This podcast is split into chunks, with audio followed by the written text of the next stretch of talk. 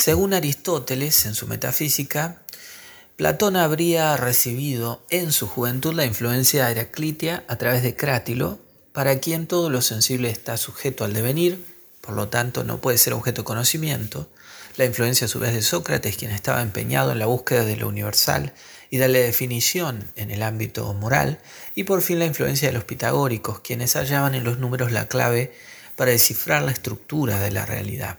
Dado que la definición no puede corresponder a ninguna de las cosas sensibles sujetas a perpetuo cambio, Platón consideró, prosigue Aristóteles, que debían concernir a otro tipo de entidades a las que llamó ideas, separadas de las cosas sensibles que reciben de ellas sus nombres. Sostuvo además que las múltiples cosas existen por participación en las ideas, pero de estas no dio una adecuada explicación. Es difícil sostener que Sócrates haya elaborado con claridad una concepción de los universales, pero sus indagaciones apuntan a esa dimensión y es muy probable que hayan proporcionado a Platón el fondo del que ha podido nacer su preocupación por el problema de la naturaleza de los universales. La forma de la famosa pregunta socrática es precisamente ¿qué es X?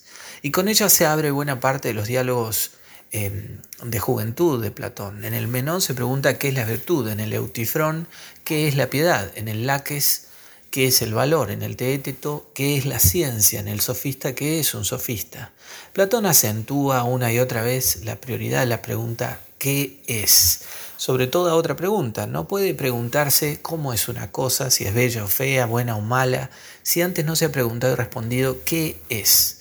No podemos decidir, por ejemplo, si la virtud es enseñable o no lo es, sin antes saber qué es la virtud. Desde los primeros diálogos, Platón también pone en claro la necesidad de precisar qué se entiende por la pregunta ¿qué es X? Cuando se pregunta qué es X. Ejemplo claro lo hallamos en las páginas iniciales del Eutifrono del Menón. Cuando se pregunta qué es algo, no se espera como respuesta la exhibición de un ejemplo ni de una serie de instancias, sino que se espera que se señale aquello que tienen en común, un conjunto de cosas a las que se da un mismo nombre. Ese carácter idéntico en todas, en virtud del cual puede decirse que tal cosa es X o no lo es, sirve como modelo o paradigma, mirando al cual puede decidirse si esta o aquella cosa exhibe ese carácter, esa forma, eidos, idea. En español suele usarse el término idea, transliteración del griego, para traducir idea o eidos. Los autores de lengua inglesa en general prefieren form o forma, que responde mejor al significado originario de los términos. Los términos eidos o idea, emparentados con una de las raíces del verbo eh, ver, significan originariamente aspecto o forma característica de algo que se presenta a la vista y de ahí toman el sentido más abstracto de constitución o de naturaleza. El eidos es un aspecto o carácter común que un conjunto de cosas exhibe, y que es aprehendido por la inteligencia o la mente, carácter que se advierte como uno y el mismo en todas las múltiples instancias. Así nuestra experiencia de un eidos es la experiencia de la unidad en la multiplicidad, de una unidad e identidad ilustrada múltiplemente o al menos capaz de ello. Ese carácter o aspecto común es lo que normalmente expresamos con un término descriptivo singular como piadoso, igual, o bello. En tal sentido se trata de un universal, pero en los primeros diálogos, los diálogos refutativos, llamados socráticos, en los que no se ofrecen doctrinas positivas, nada se dice todavía acerca de su naturaleza o posición ontológica. De cualquier modo, a pesar de la irremediable ambigüedad de la pregunta ¿qué es X?, el eidos es más que el significado de las palabras o de las expresiones, es aquello verdadero y constante que hace posible el discurso y el juicio, algo por sí permanente, ni relativo a nosotros ni dependiente de nosotros. Con esto se hallan propuestas o presupuestas las bases de la teoría clásica de las ideas que aparece formulada explícitamente en los diálogos llamados medios. En efecto, con la búsqueda de las definiciones queda inmediatamente comprometida la cuestión del tipo de entidades de las que se trata en las definiciones. La búsqueda de las definiciones se vuelve paulatinamente menos importante, si bien tiene un papel decisivo y central en los primeros diálogos, en los diálogos medios el acento se desplaza hacia la naturaleza de las entidades que la definición define justamente. Así la historia de la metafísica y la epistemología platónica en sus diálogos medios ya no es la historia de su concepción sobre las definiciones, lo cual no significa que Platón haya dejado de creer en la posibilidad o la deseabilidad de establecerlas. En efecto, en la República dice que el filósofo dialéctico es el encargado de proporcionar el logos de cada cosa, y en diálogos tardíos como el sofista o el político vuelve a la carga con la pregunta inicial, ¿qué es X? y despliega varias definiciones, por ejemplo, del sofista o del político.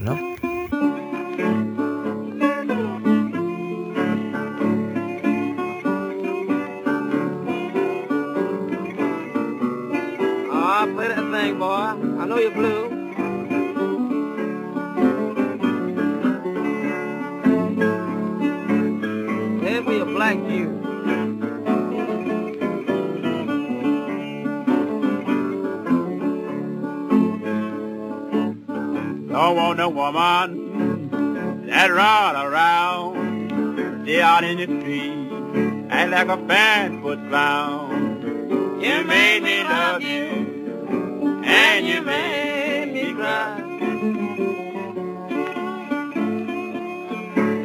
You should remember that you were born to die.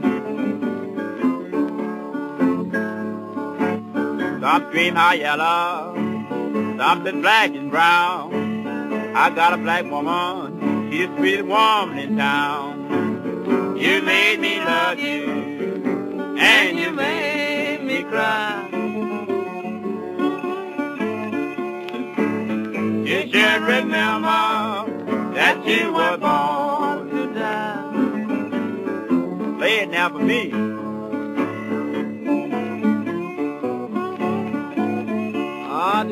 Avenue,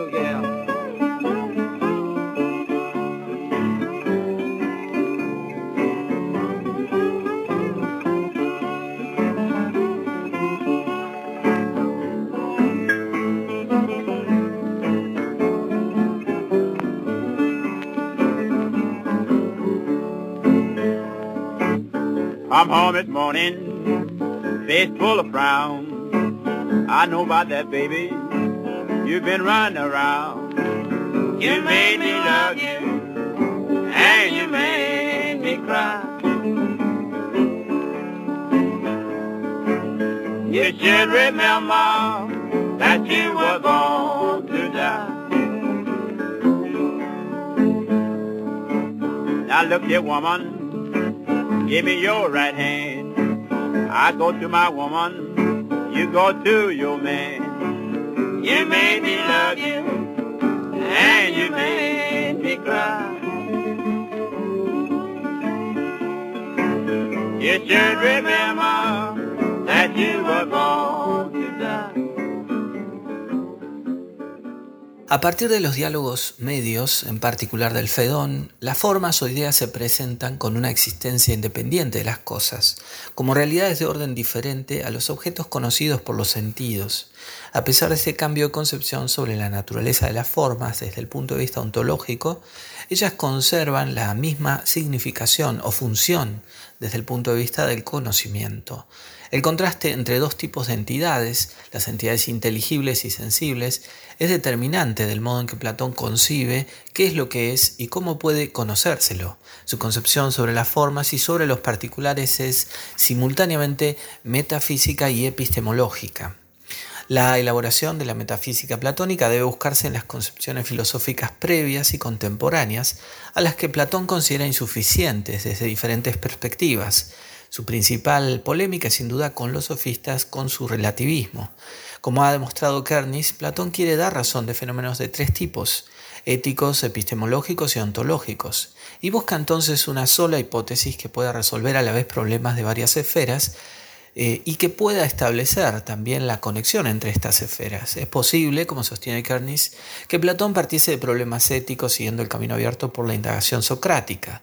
Los diálogos de búsqueda muestran que las definiciones requeridas para una ética normativa son posibles solo partiendo de la aceptación de que existen, aparte de los fenómenos, objetos sustantivos de esas definiciones que son las únicas fuentes de valores correspondientes a la existencia fenoménica. Pero la construcción de una teoría ética involucra una epistemología. Para que haya conocimiento es preciso que existan objetos adecuados a ese conocimiento que no pueden ser los sensibles sujetos a continuo cambio. Platón nunca define las formas. En el Fedón las introduce como algo ya sabido, de lo que siempre Sócrates ha estado hablando. La existencia de las formas aparece presentada como una hipótesis y no se trata de probar esta teoría, sino de usarla como premisa para inferir otra proposición, que el alma es inmortal, en el caso de Fedón.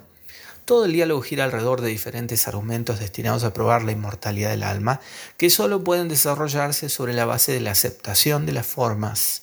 La inmortalidad y la divinidad del alma racional y la existencia verdadera de los inteligibles, objetos de conocimiento de esa alma, son los dos pilares de la doctrina platónica.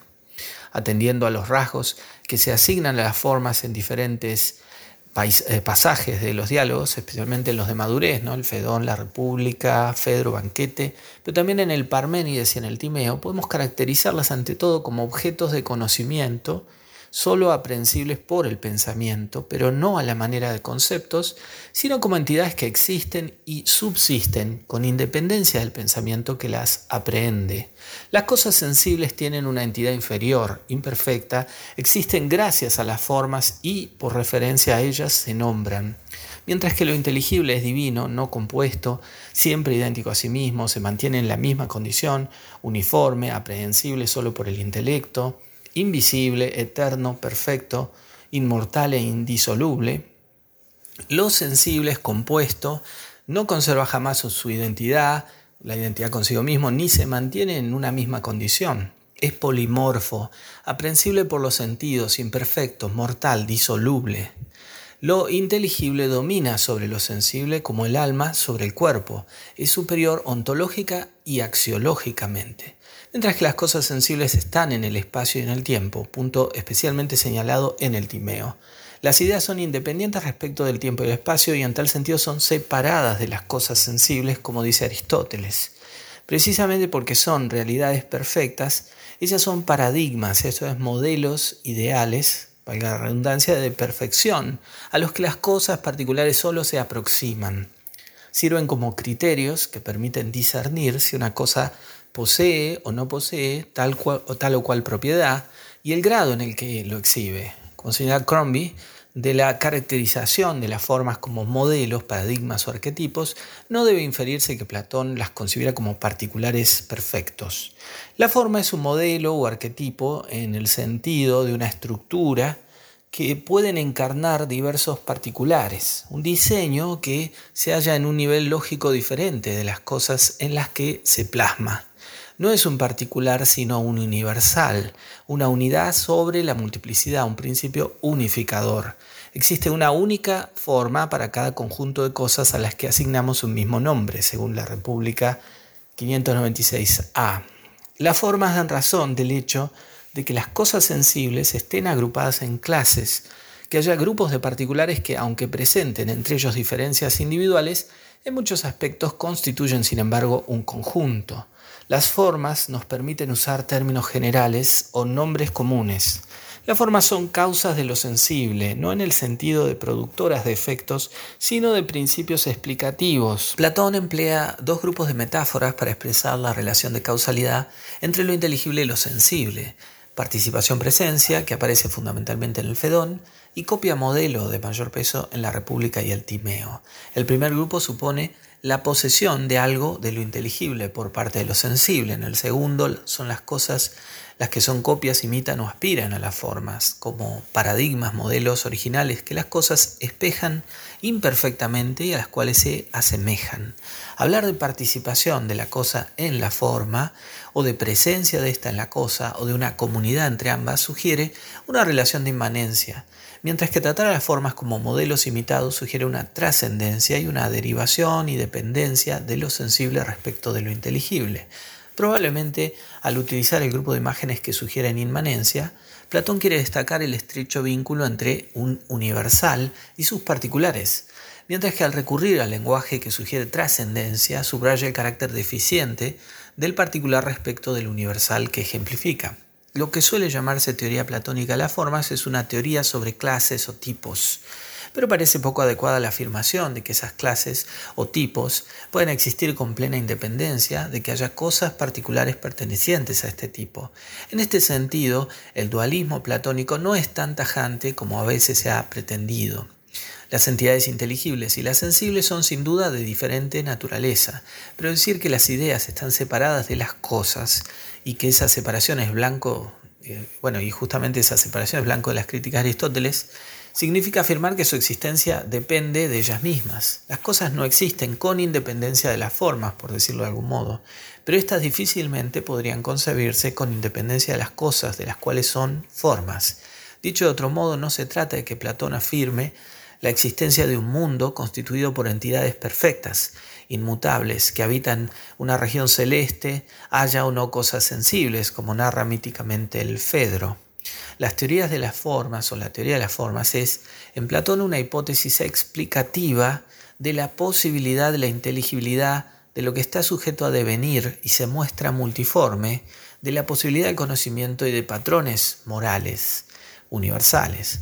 La existencia objetiva de las formas es subrayada no solo en los diálogos de madurez, en particular el Fedón y la República, sino que aparece explícitamente en un diálogo tardío, como es el Timeo, en el que Platón presenta su concepción física, en el que recurre a la imagen de un demiurgo, artesano divino que mirando las formas realiza una copia y llevando las cosas del desorden al orden, produce el mundo sensible con toda su belleza y armonía, un elemento de novedad introducido en este diálogo, aunque no en la parte que describe la actividad del demiurgo, sino en la que trata sobre lo que acontece por necesidad, es la noción del receptáculo del devenir, el receptáculo del devenir coeterno con las ideas y el demiurgo, que permanece impasible y que recibe las copias de las ideas que constituyen el mundo sensible.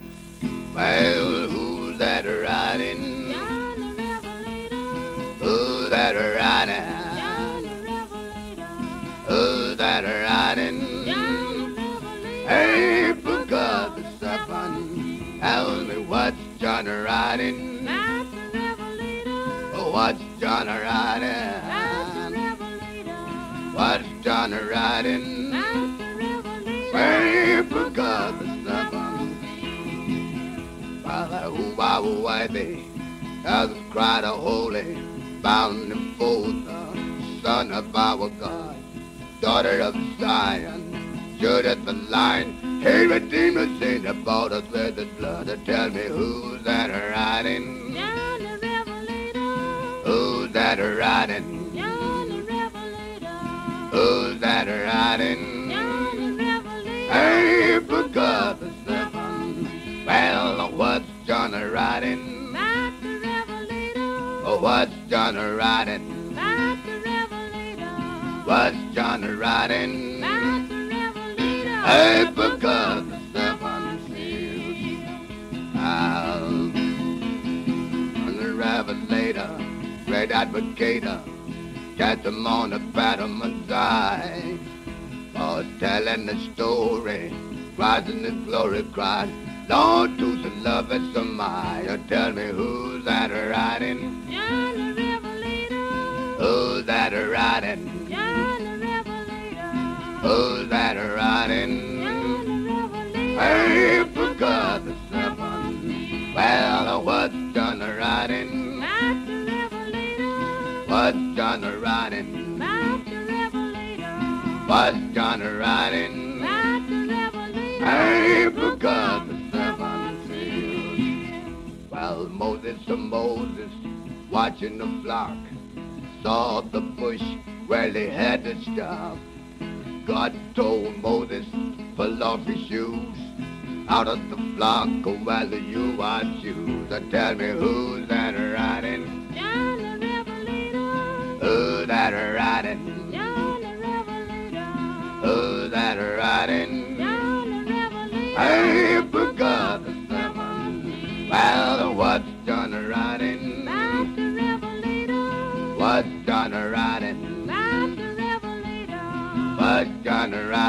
Master Revelator. I forgot the seven seals. Well, who I will they? Elders cried a holy, bound and fold, the son of our God, daughter of Zion that the lion, he redeemed us and he bought us with his blood. Tell me who's that riding? Who's that riding? yonder Revelator, Who's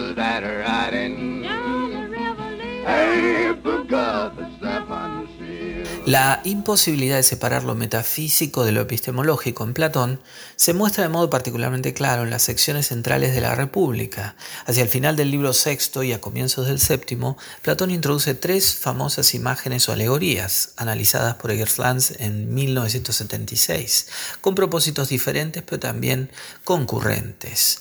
La del sol, la de una línea dividida, y la tan conocida de la caverna, que en un sentido retoma y completa las dos anteriores.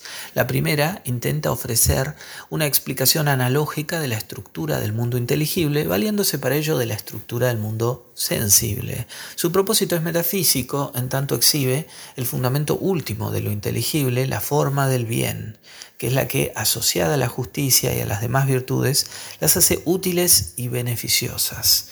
Es en virtud de ella que lo bello es bello y lo justo es justo. Como el sol que es principio de visión y de generación y que no se confunde con aquello de lo que es principio, el bien, de modo análogo, es el principio de la inteligibilidad de lo inteligible y de su ser, no siendo el mismo ser, sino algo que está más allá del ser, superándolo en dignidad y poder.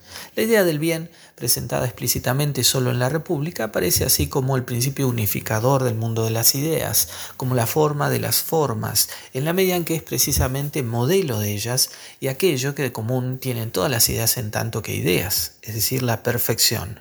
No puede pensarse que el bien sea un principio trascendente a las ideas, salvo en algún sentido compatible con la inmanencia.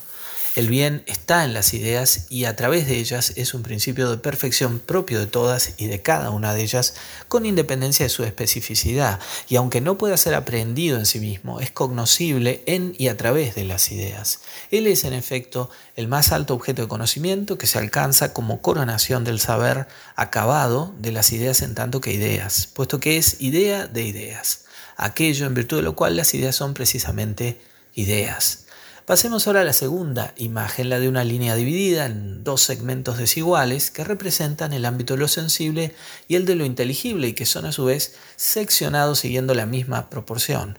Recurriendo a un modelo matemático, Platón establece una correspondencia entre modos de ser y modos de saber, pero pone el acento en este segundo aspecto.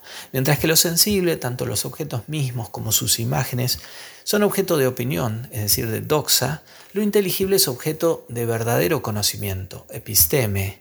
En el, en el, segmento inferior de la línea, después de distinguir entre objetos, se distinguen dos modos de doxa, la eikasía o imaginación, que corresponde a las imágenes, y la pistis o creencia, que corresponde a los objetos. Al dividir el segmento superior de la línea, el de lo inteligible, Platón no recurre, como en el caso de lo sensible, a una distinción entre objetos, sino a una distinción entre dos modos diferentes en que la mente puede aprehender sus objetos, que son inteligibles y cognoscibles, la diainoia y la noesis, el pensamiento discursivo y la aprehensión directa e inmediata de lo inteligible. Ejemplifica el modo dia dianoético con el proceder habitual de los matemáticos. Ellos en efecto parten de hipótesis, de supuestos cuya verdad no cuestionan y llevan a cabo sucesivas deducciones para llegar a una conclusión. Por otro lado, aunque sus razonamientos son sobre objetos inteligibles, no pueden prescindir de usar lo sensible como imagen. Por encima de este tipo de saber, Platón coloca el saber dialéctico. También él parte de hipótesis, pero para elevarse de una a otra como si fueran peldaños o trampolines, buscando no una conclusión, sino un principio que las funde y al dar razón de ellas, destruya su carácter hipotético. El dialéctico, pues, va cancelando hipótesis y debe ascender hasta llegar a un principio no hipotético que en este texto se identifica con la idea del bien. Por otra parte, no se apoya en lo más mínimo en lo sensible y trabaja solo con ideas tomadas en sí mismas. Cuando la mente accede a la aprehensión del principio, puede a su luz conocer acabadamente lo que es cada cosa, la esencia de cada cosa, el elemento formal y permanente en ella. El más alto saber, esto es, la intuición intelectual del fundamento último de la realidad, es la coronación de un procedimiento dialéctico cuya propedéutica es la matemática, en tanto ésta entrena a la mente en el trato con lo inteligible.